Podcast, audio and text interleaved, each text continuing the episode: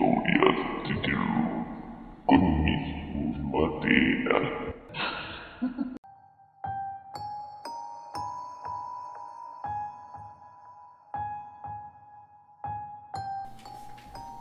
El cuadro.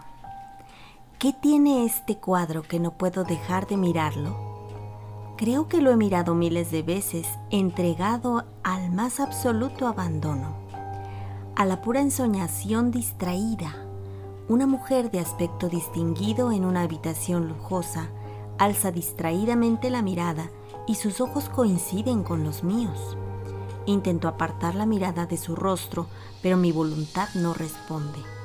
No paro de preguntarme quién puede ser ella y qué historia se esconde tras aquel rostro enigmático. Recuerdo haber escuchado a alguien de renombre apuntar la posibilidad de que ciertos cuadros pudiesen haber atrapado en su tela esa parcela de realidad que se exhibe ante nuestros ojos moldeada por trazos sinuosos del pincel. Los pensamientos se mezclan en un susurro interior que me dice que solo existe el presente y que mañana tal vez no exista.